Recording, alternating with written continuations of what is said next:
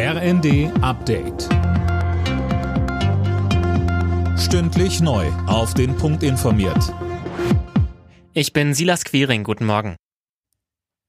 In Berlin steht heute die Wiederholungswahl zum Abgeordnetenhaus an. Wegen teils chaotischer Zustände hatte der Berliner Verfassungsgerichtshof die Wahl vor knapp anderthalb Jahren für ungültig erklärt. Laut Landeswahlleiter Stefan Börchler hat sich die Stadt diesmal besser vorbereitet. Es soll mehr Stimmzettel, Wahlhelfer und Wahlkabinen geben.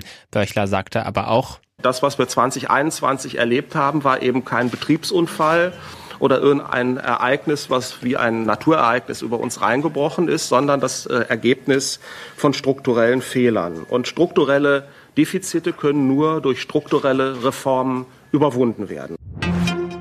Wieder ein Abschuss eines unbekannten Flugobjekts, diesmal über Kanada. Laut Premierminister Trudeau haben Kampfjets das unbekannte Objekt abgeschossen. Die Trümmerteile sollen geborgen und untersucht werden.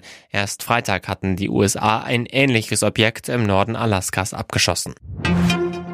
Erdbebenopfer aus der Türkei und Syrien sollen bei Verwandten in Deutschland unterkommen und unbürokratisch einreisen dürfen.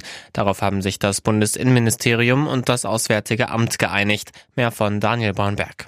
Ein sicheres Dach über dem Kopf, eine medizinische Behandlung, das will Deutschland ermöglichen. Türkische oder syrische Familien sollen enge Verwandte aus der Katastrophenregion unbürokratisch zu sich holen können.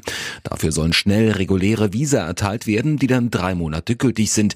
Es geht um Hilfe in der Not, twitterte Innenministerin Faeser. Union Berlin bleibt in der Fußball-Bundesliga der erste Verfolger von Tabellenführer Bayern. Die Berliner gewannen das Spitzenspiel in Leipzig mit 2 zu 1. Die Bayern hatten zuvor Bochum mit 3 zu 0 geschlagen. Der BVB gewann in Bremen mit 2 zu 0. Außerdem spielten Freiburg Stuttgart 2 zu 1, Mainz Augsburg 3 zu 1 und Hoffenheim Leverkusen 1 zu 3. Alle Nachrichten auf rnd.de